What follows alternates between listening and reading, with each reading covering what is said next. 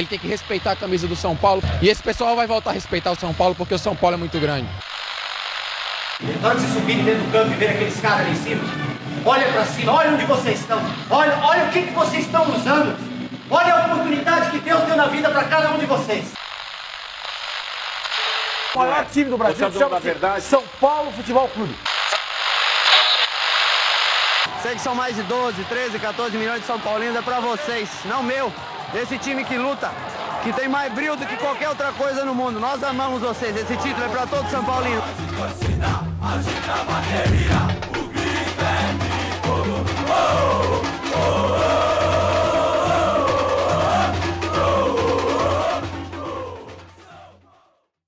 Saudações tricolores, bem-vindos a mais um episódio do Anota aí Tricolor. Episódio de hoje seguindo a nossa linha que não tá tão bem seguida assim, mas tá numa proporção que a gente consiga conciliar todas as coisas, de cobrir os principais jogos da temporada do São Paulo. É, a gente infelizmente não conseguiu gravar contra o Corinthians por mero esquecimento nosso, né, Matheus? A gente simplesmente esqueceu de gravar sobre o jogo, mas foi um baita jogo também que a gente podia, com certeza, a gente queria muito ter gravado também.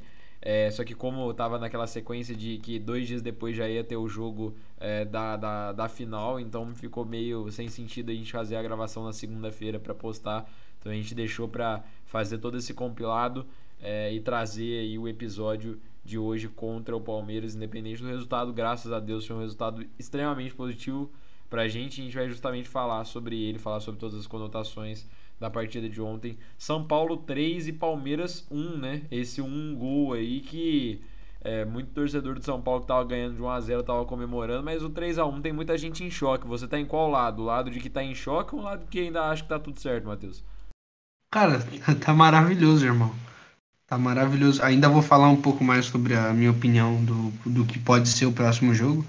Mas pra mim tá tranquilo. Um time que faz 3 a 0 da maneira que jogou, se impondo, da maneira que a gente se impôs, não tem nem o que se preocupar. A gente, claro, tem que se preocupar que o Palmeiras é um bom time. Mas em relação ao. Ah, se um gol é o gol do título do Palmeiras. Não, não existe história. Tem muita água pra rolar nos 90 minutos lá no É, e justamente é o que você falou, tem algumas conotações que a gente precisa trazer não só sobre a, part... a próxima partida, o que a gente espera do próximo jogo, que tem algumas novidades, principalmente poss... o possível retorno do Danilo, além da questão dessa do que ficou de feedback é, do, do, diretor do Palmeiras indo lá no, no, microfone depois do jogo querendo ser protagonista e falar sobre a arbitragem, etc. É, aquele medo que eu, particularmente como São Paulino, de ter aquele um pênalti mandraco, alguma parada é, no começo do jogo para o Palmeiras marcar aquele primeiro gol logo no começo e poder incendiar a parada. Mas daí a gente fala depois. Já que estamos falando de arbitragem, já que passei por arbitragem, é, hoje saiu o áudio né, da, da FPF é, sobre o árbitro de vídeo utilizado ontem. E o que era polêmica na minha concepção depois do áudio, ele, quem não escuta e quem não acha que tá certo, não sabe da, da, utilização da regra, né? Eu achava, é, é o tipo de pênalti que eu não marcaria nem a favor do meu time nem contra, mas se tá na regra e você sabendo como é jogado o futebol dentro do Brasil e como é a arbitragem no Brasil, é, é bem esperado que tipo de pênalti seja marcado. É, o braço esquerdo dele dá uma, uma amplitude um pouco maior e isso já é motivo aqui no Brasil para ser marcado. Se isso fosse numa Premier League, além de não ter a quantidade de faltas que a gente teve ontem, é, e nem de amarelos, né? Que a gente teve dois, quatro, três, quatro, teve quatro amarelos no jogo de ontem.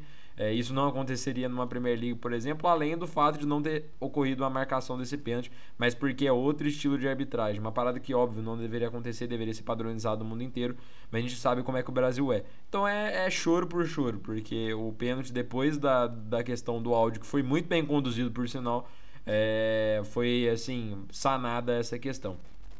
Passada a visão para dentro do. E eu falei quatro cartões, na verdade foram seis. Eu tinha esquecido do Patrick que tomou no banco também e do Gabriel Verão que entrou depois do jogo, com o jogo rolando no caso. Então foram seis cartões ontem. É, e passando é, agora justamente para falar, tem algumas conotações prévias sobre o jogo antes de eu perguntar a sua opinião. É, o Everton, que foi cortado por uma dorzinha na mão da seleção brasileira, jogou e tomou três no ombro. Não pegou o pênalti mesmo com a colinha na mão e não catou bosta nenhuma. Teve a pior nota do jogo de ontem, com 5.7 pelo SofaScore. É, um dos piores da partida, não só pela questão de não ter acertado praticamente nenhuma defesa, né? Ou ele não fez nenhuma defesa praticamente no jogo. É, e pelo fato das bolas longas dele estarem bem ruins. Eu achei o Everton, a atuação dele como um todo ontem, alguns momentos saindo até meio afobado, algumas bolas que estavam perto, ele, ele saía correndo igual um louco. Então é aquela coisa, né? A bola pune, foi cortado sem ter nada, foi jogar, jogou e não jogou nada. Então tomou três aí. O Palmeiras que tinha tomado quatro gols no Campeonato Paulista tomou três com o Everton no gol. É, ontem, Palmeiras que não tinha o Danilo, tinha o Jailson, que foi extremamente mal também. É, a figura do Danilo é uma figura muito importante, tanto ofensivamente quanto defensivamente para o Palmeiras. Mas eu acho que o, grande diferencial dele é a questão de criação. Né? O Danilo é um cara muito criativo no meio-campo do Palmeiras. E o São Paulo, que foi com a exata mesma escalação que utilizou no jogo contra o Corinthians.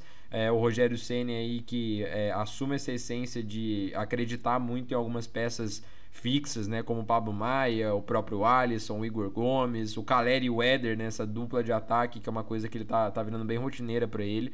E o Éder como capitão, né, no primeiro jogo da final. São algumas conotações aí é, prévias sobre o jogo de ontem. E, Matheus, o que você achou sobre São Paulo 3, Palmeiras 1? Qual foi sua avaliação geral dessa primeira partida da final do Campeonato Paulista?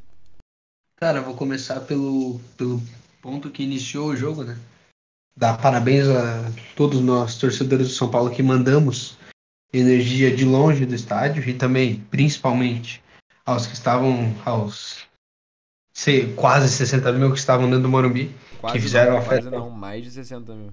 Mais? Mais 60? Foi, foi o São Paulo. Eu, eu não olhei, consegui olhar, né? Eu vou, eu vou, vai falando aí que eu vou entrar no Twitter de São Paulo para ver a confirmação e aí eu falo quando, quando eu achar que peraí. Enfim, os mais de 60 mil torcedores que foram no estádio ontem, de parabéns. Festa linda, maravilhosa, do jeito que, nós, que o nosso clube merece e que nós, torcedores, também merecemos. E dando continuidade agora, assim. Cara, é. primeiro episódio que vocês vão me ver totalmente seduzido por, por Rogério Ceni E assim, partida maravilhosa do São Paulo. Os primeiros 15 minutos foram, foram um pouco assustadores e apreensivos para mim. Fiquei bem angustiado nos primeiros 15 minutos, mas conforme o time foi, foi se acostumando com o jogo, foi diminuindo a pressão dos garotos, a gente foi se encaixando na partida e, e foi, andou. E assim, partida sensacional do meio-campo inteiro do, do, time. Alisson, Alisson e Igor Gomes principalmente tiveram partidas assim sensacionais. Alisson chamando muito jogo, querendo muito jogo, querendo muita bola e, e também dando muita, muita vontade. Igor Gomes nem precisa dizer, uh, sempre tendo seu papel defensivo importantíssimo, teve seu papel muito importante ofensivamente no último jogo com passe, com passe de profundidade, com condição de bola, sensacional. E, e cara, assim, principalmente o, o Caleri, cara. para mim, o grande ponto do jogo de ontem é, é, o Caleri. Não, por, não pelos dois gols, não por isso, mas o que ele fez com, com o Gustavo Gomes é, é coisa assim de, de outro mundo. Ele, ele tratou o Gustavo Gomes como se o Gustavo Gomes fosse um zagueiro de sub-9 ele diminuiu o Gustavo Gomes a zero. Ele ganhou todas as bolas do Gustavo Gomes, no alto, no chão, em tudo. Ele, ele perdia a bola, ele retomava ela. Ele conseguia arranjar alguma coisa em todas as bolas, em todas as jogadas que foram nele. Ele conseguiu arranjar um jeito de, pelo menos, criar alguma jogada. Teve até uma jogada que, como eu tava vendo o jogo com um amigo meu ontem, que é Santista, tava torcendo pra gente, lógico. E. É um cara que, assim, ele não gosta muito de São Paulo e tal mas estava ali vendo comigo, estava torcendo para que o São Paulo ganhasse. E, cara, tem aquele lance que o Calera ele dá uma peitada pra frente na diagonal, que a bola vem ele todo, todo torto, ele consegue ajeitar de peito pro, acho que era pro Alisson. E, cara, o, o meu amigo fica incrédulo do jeito que o, que o Caleri consegue ajeitar a bola, porque o jeito que ele, que ele consegue achar uma solução é lindo, é perfeito. E finalizando esse meu comentário sobre o Caleri, sobre o, o jogo em si, para finalizar o meu grande ponto, que é ele, é que, cara, nem o, nem o senhor Lukaku de trocentos gols na Inter de Milão, de, de etc, etc, o tanque Lukaku fez isso com o Gustavo Gomes. E o senhor Caleri fez.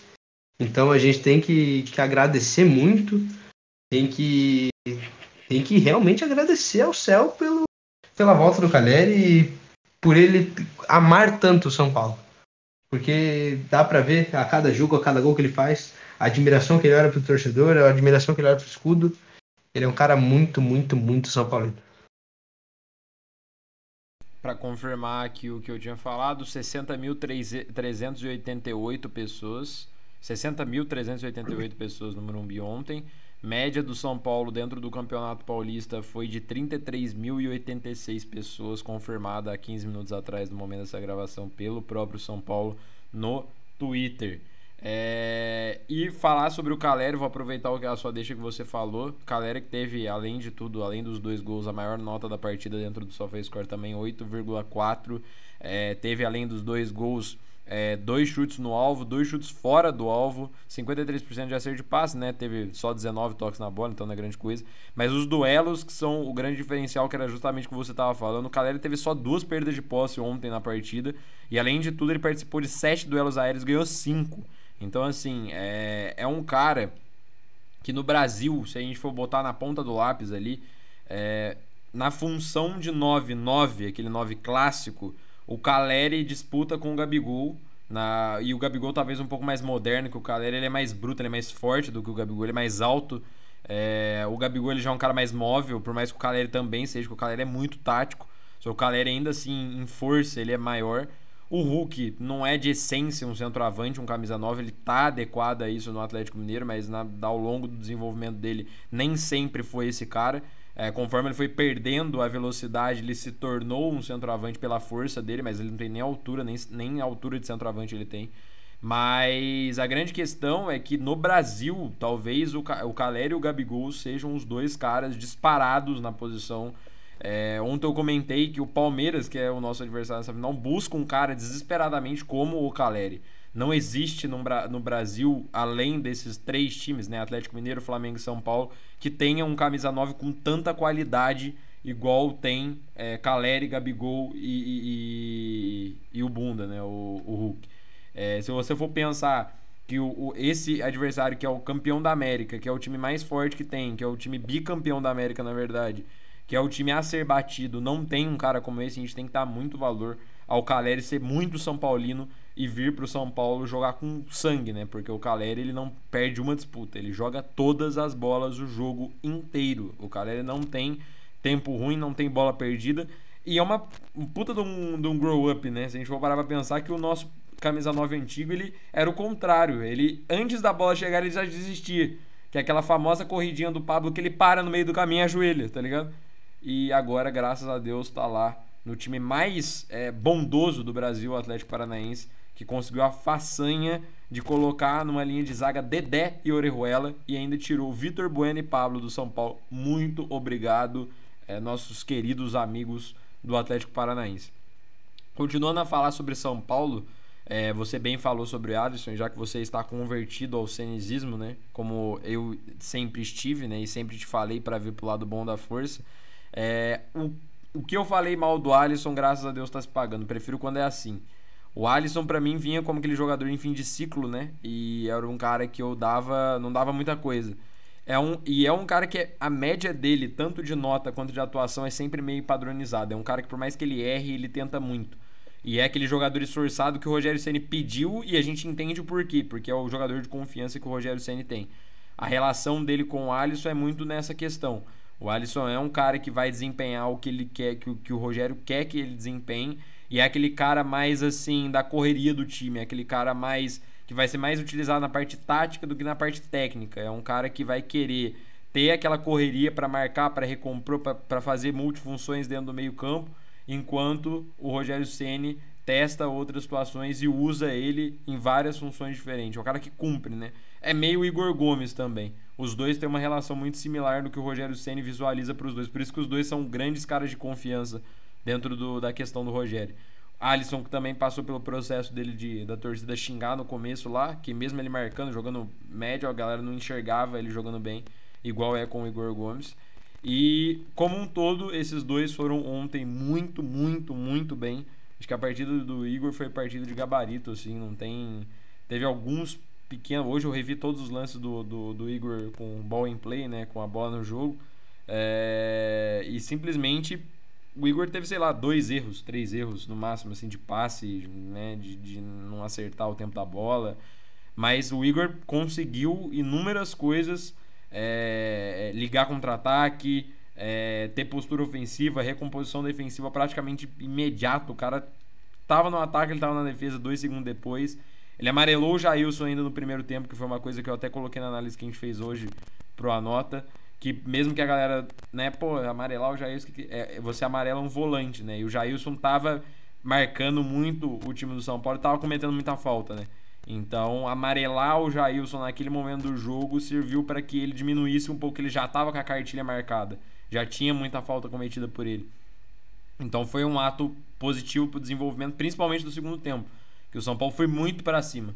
Então, você tem que ter a figura, por exemplo, do Rony e do Dudu muito mais defensiva do que ofensiva, porque o cara que é para marcar, ele tá segurando a perna, porque se ele dá uma entrada mediana, ele já toma outra amarela e é expulso e fica fora.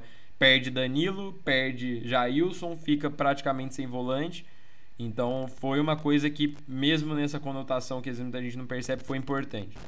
É, e o, dois caras que a gente tem que destacar de novo, né?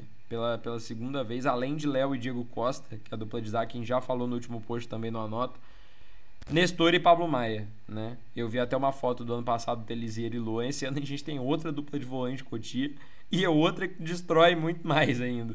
Eu acho que Nestor e Pablo Maia tem uma qualidade principalmente ofensiva muito melhor do que Lisiero e Luan.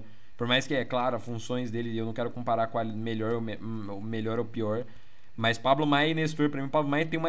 Cara, ele tem uma, uma facilidade de chutar de fora da área.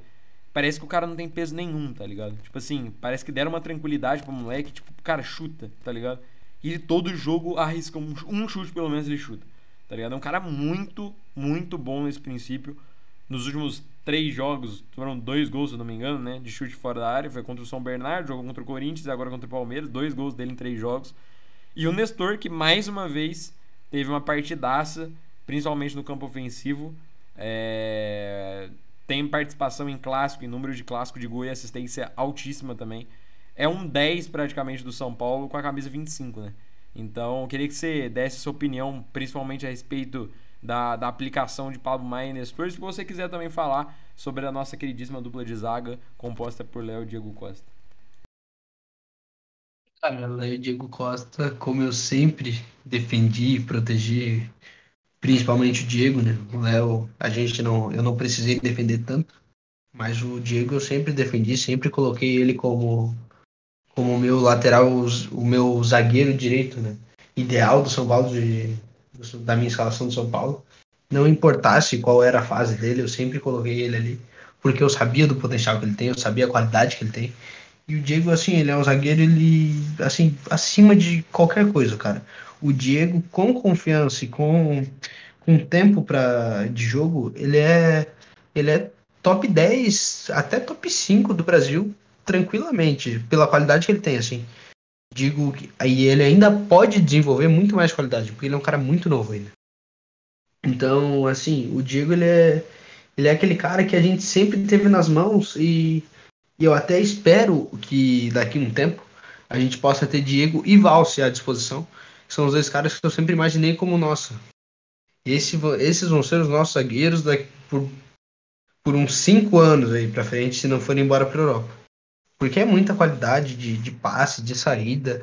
E assim, o Diego ele foi o cara que desmontou a, a grande chave do Palmeiras, que era ter essa, essa, esse deslocamento do, de jogo do São Paulo com o Rony entre os dois zagueiros. O Diego e o Léo, eles têm essa qualidade de desmontar isso. Por quê? Porque principalmente o Diego ele tem uma, uma tranquilidade para carregar a bola para frente, que ele carrega como se ele fosse um meia. Ele pega a bola ali da zaga, ele vai andando, ele vai andando, ele vai andando. Daqui a pouco ele acha um passo na frente. Daqui a pouco ele vira o jogo. E assim, é, é uma qualidade de. Não é que ele não faz força para fazer isso. É tudo natural, é tudo com. Do, do, jeito dele, sabe? Sempre se antecipando, sempre ganhando no alto, sempre subindo mais que todo mundo. Então, assim, o Diego, ele é, ele é um dos caras que eu mais gosto, para não dizer o que eu mais gosto no time do São Paulo hoje em dia. Ele é um cara que, olha, eu não tenho nem palavras para dizer o tanto que eu gosto do futebol dele. Já o Léo, o Léo, sensacional. Partida gigantesca do Léo.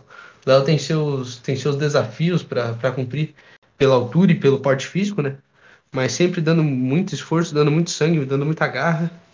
E se achou, né? O Rogério, o Rogério reachou ele, né? Que o Léo de, o Léo de lateral esquerdo não, não dá, não tem como. É algo que não, não pode acontecer.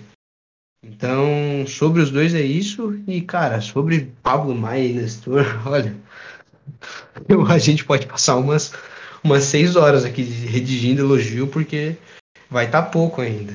O que o Pablo apresenta de futebol nesse período curtíssimo de, de tiragem que a gente tem dele no profissional é algo acima de qualquer coisa que, que a gente tenha visto nos últimos anos dentro do antes do São Paulo. Porque, né, o, senhor que, que acompanha ele não é mais volante, o senhor que acompanha ele é camisa 10, já, já virou, já é o maior assistente do Paulista, né?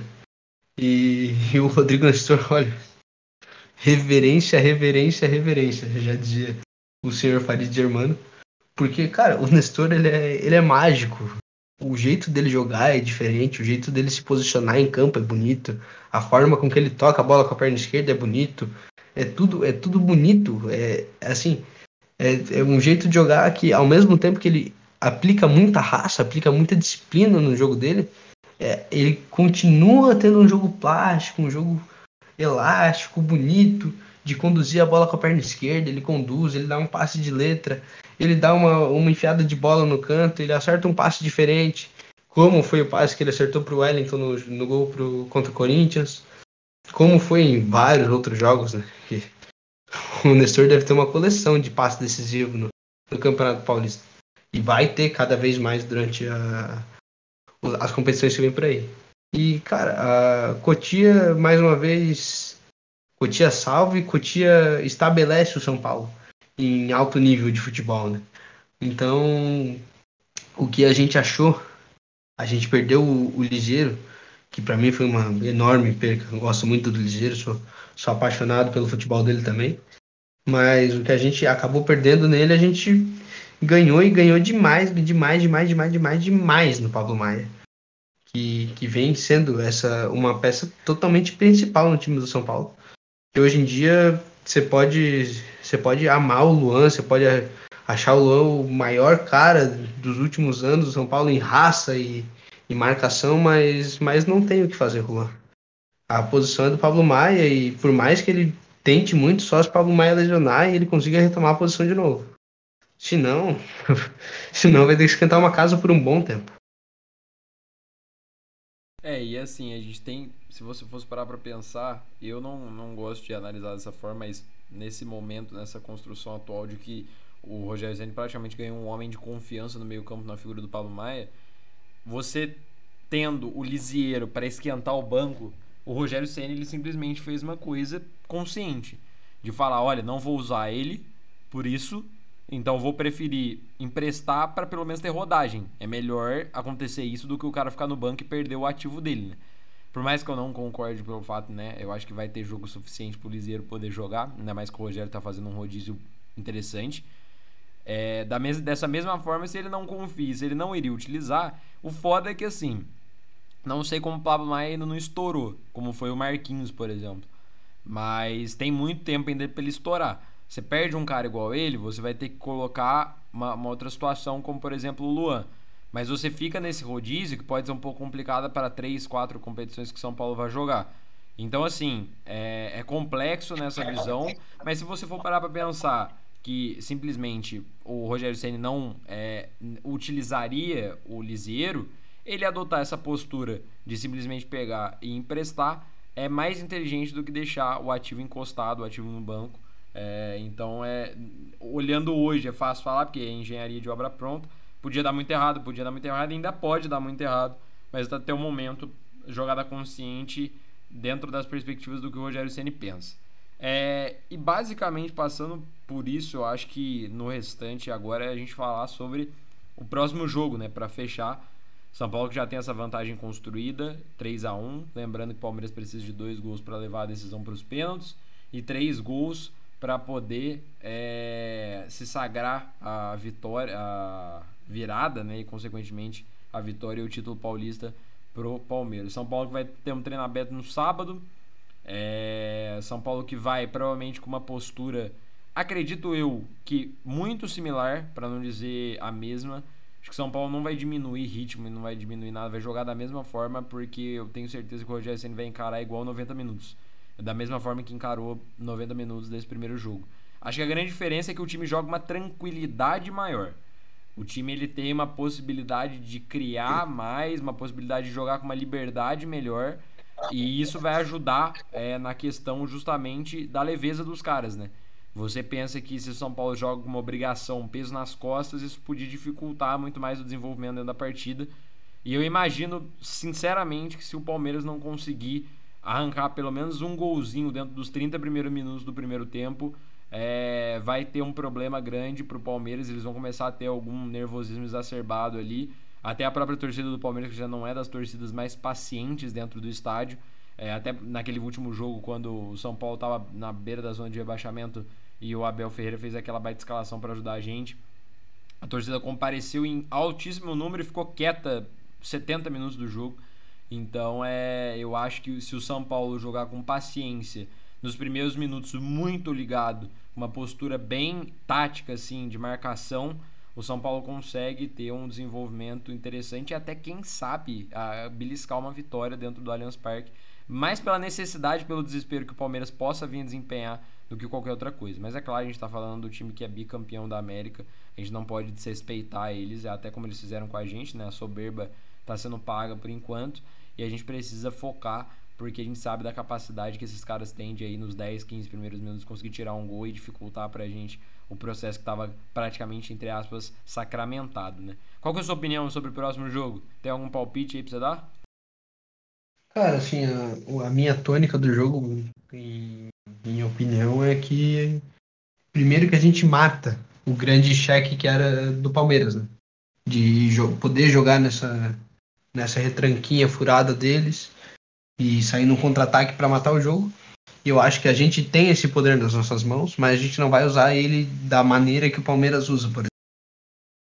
E assim, por mais que o Palmeiras seja um time muito qualificado, que saiba trocar bola, que tenha qualidade no passe, querendo ou não, não é o jogo deles. Pegar a bola, ir para cima. Então, acho eu que o Rogério vai ter uma, uma postura um pouquinho mais retraída, não tão retraída, mas um pouquinho mais, sabe? Isso, como, como você disse, tendo um pouco mais de paciência para sair, estudando um pouco mais o adversário, mantendo esse meio-campo mais físico para combater mesmo qualquer oportunidade de jogada do Palmeiras. E penso eu que a gente devia ir com, com um cara um pouquinho mais de mais velocidade no lugar do Ederson. Tipo, dar uma chance pro Marquinhos e tal. Aqui, para mim, a, a, minha tônica do jogo é isso.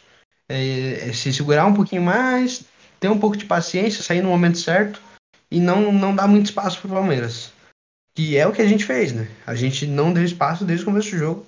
E graças, graças ao, ao bom futebol que o São Paulo apresentou, a gente consegue levar esse jogo com uma vantagem boa, tranquila, e que agora só precisa ser bem aproveitado.